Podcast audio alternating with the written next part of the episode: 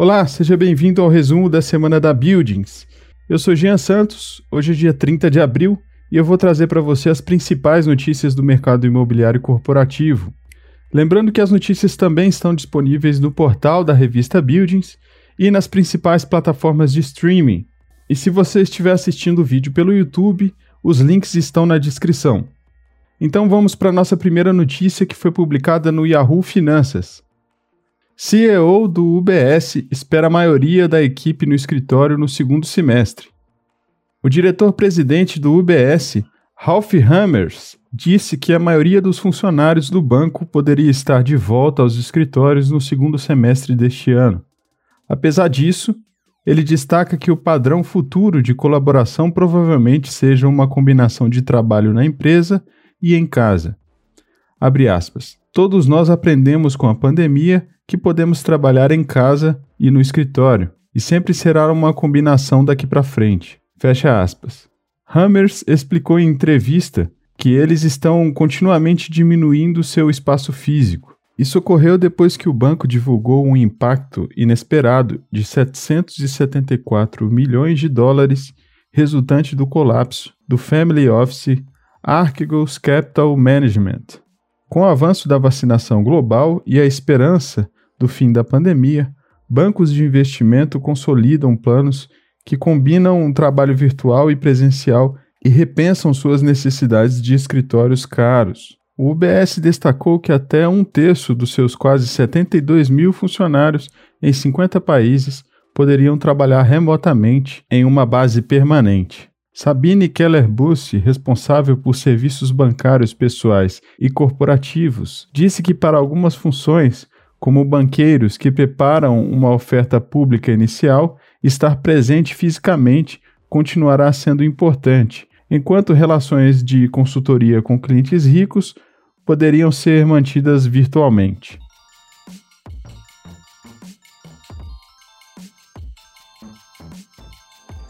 Vamos para a nossa próxima notícia que foi publicada na Folha de São Paulo. 71% acreditam em recuperação da economia só a partir de 2022, diz CNI. A lentidão da campanha de vacinação e um recrudescimento da pandemia tem pesado nas expectativas da população, e 7 em cada 10 brasileiros dizem acreditar que a economia irá se recuperar só a partir de 2022. Esse levantamento foi realizado pela CNI, Confederação Nacional da Indústria. Quando a mesma pergunta foi feita em julho do ano passado, 61% responderam que a economia brasileira deveria se recuperar dos efeitos da crise da saúde em até dois anos ou mais. Robson Braga de Andrade, presidente da entidade, destacou que só a imunização em massa da população vai recolocar o Brasil no caminho da retomada da economia. Os dados apontam que 83% dos entrevistados consideram o ritmo de vacinação do país lento ou muito lento e 21% dizem acreditar que serão vacinados apenas no ano que vem. O ministro da Saúde, Marcelo Queiroga, revisou o calendário de vacinação e adiou o fim da imunização do grupo prioritário em quatro meses, de maio para setembro. Andrade, da CNI, ressalta que é preciso avançar na execução do Plano Nacional de Imunização, respeitando a ordem dos grupos prioritários para que a população consiga recuperar a confiança. Nesta pesquisa, 41% dos entrevistados disse que tem medo de perder o emprego e 41% apontou que houve um impacto nos salários. O levantamento foi feito em parceria com a FSB Pesquisa. Segundo a instituição, a pesquisa impossibilite afirmar que o ritmo de vacinação tem postergado a recuperação da economia. Ela é medida fundamental não só do ponto de vista do enorme custo humano que a pandemia impõe, mas também fundamental para a retomada da economia. Em relação ao processo de reabertura de estabelecimentos comerciais e de ensino, a maioria aprova o funcionamento do comércio de rua, 61%. A maior parte, no entanto, é contra a abertura de shoppings, 57%, salões de beleza, 51%, academias, 62% e bares e restaurantes, 60%. A pesquisa ouviu por telefone 2.010 pessoas de 16 a 20 de abril.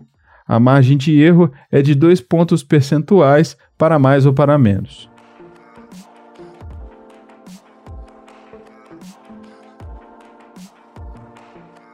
A nossa próxima notícia foi publicada na Gazeta.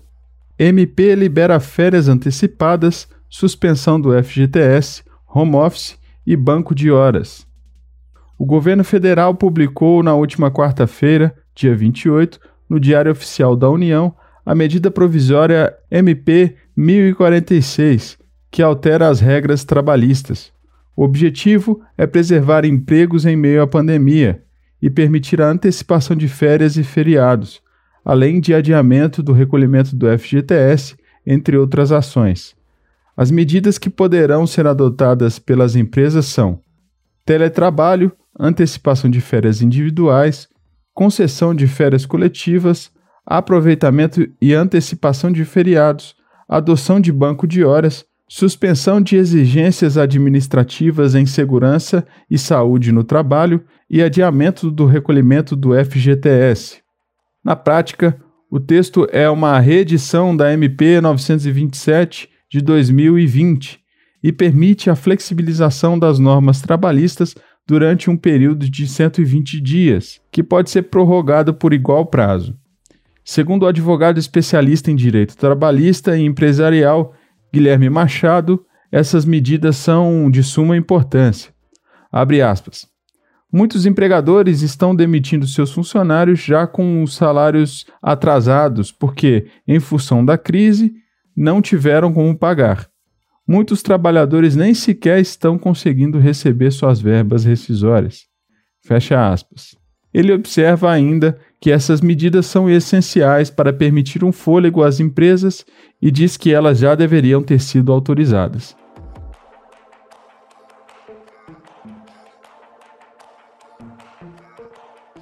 A nossa próxima notícia foi publicada no Diário do Comércio. Expansão da demanda leva a Log a acelerar aportes de 1,5 bilhões de reais. A Log Commercial Properties empresa que atua na incorporação, construção, comercialização de condomínios logísticos, que tem os donos da MRV como principais acionistas, continua sendo beneficiada pelo forte crescimento do setor logístico no país, especialmente relativo ao comércio eletrônico. Demandas e projetos estão aquecidos de tal maneira que os investimentos de 1,5 bilhão previstos pela companhia até 2024 deverão ser concluídos até o fim do ano que vem. De acordo com o CEO da Log, Sérgio Fischer, para esse exercício estavam previstos 500 milhões de reais, valor alcançado apenas nos três primeiros meses do ano. Assim, a empresa já prevê o adendo de outros 250 milhões de reais e deverá encerrar 2021 com pelo menos 750 milhões de reais aportados no aumento da área bruta locável. Isso tudo dentro do escopo do plano Todos por Um, rebatizado pela companhia para Todos por 1,4 que previa a construção de 1 milhão de metros quadrados de galpões entre 2020 e 2024 e cuja meta agora é construir 1,4 milhão de ABL no período. Conforme o ritmo dos aportes, a previsão de Fischer deverá se confirmar. O executivo disse em maio do ano passado que, embora ainda fosse cedo para entender como a demanda iria se comportar no restante do ano, a empresa já prospectava terrenos em novas regiões para a construção de galpões para além dos 1 milhão de metros quadrados de ABL previstos quando do lançamento do plano de expansão da companhia, lançado em 2019. Segundo ele, aspas, podemos eventualmente até expandir nosso plano de expansão. Não sabemos ainda se dobrando ou ampliando 50%. Fecha aspas. Segundo ele, já estão prevendo 750 milhões de reais para esse ano e outro grande volume para o ano que vem. Ou seja, possivelmente terão 1,5 bilhão de reais até o final de 2022. Por fim, ele destaca que o mais importante é que já existem projetos espalhados por todas as regiões do país e Minas Gerais está com uma participação relevante.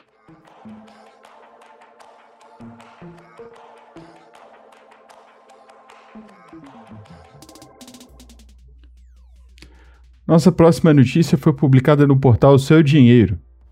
Crescimento e inflação criam oportunidade de investimento em REITs, os fundos imobiliários dos Estados Unidos. Aliado ao bom resultado no programa de vacinação, a economia dos Estados Unidos vem surpreendendo os analistas do mercado de forma consecutiva, evidenciando uma retomada acelerada após a aprovação do pacote fiscal de apenas 1,9 trilhão de dólares. Um dos indicadores mais utilizados para exemplificar esse desempenho é a redução do número de pedidos de auxílio-desemprego dos Estados Unidos. Há ainda quem estime um crescimento do PIB americano na casa de 8% para este ano, o que seria um valor histórico. Sob esse potencial de crescimento econômico americano, é claro que os imóveis se encaixam perfeitamente nesse contexto. Além da proteção dos contratos contra o aumento dos preços, as lajes tendem a se valorizar cada vez mais com o aquecimento da economia e com o avanço do pacote de infraestrutura do presidente Joe Biden. Mas como se expor ao mercado imobiliário americano de forma inteligente? Os REITs, Real Estate Investment Trust, também conhecido como fundos imobiliários americanos, são uma boa oportunidade. Eles foram criados na década de 60 para fomentar os investimentos em um dos setores mais importantes da economia, o imobiliário. Para se enquadrar como um REIT, uma empresa deve ter maior parte dos seus investimentos ligada ao setor imobiliário e distribuir pelo menos 90% de seu lucro tributável aos seus cotistas. No Brasil, o percentual que os FIIs são obrigados a distribuir é um pouco maior, de 95%.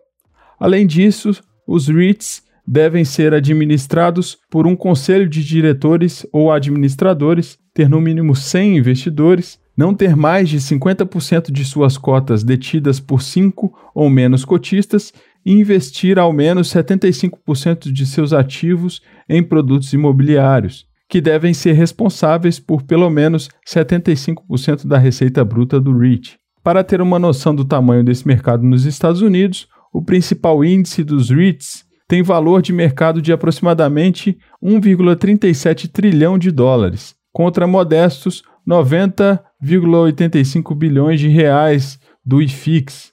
Um abismo de diferença e também um gostinho de quanto o mercado interno pode evoluir.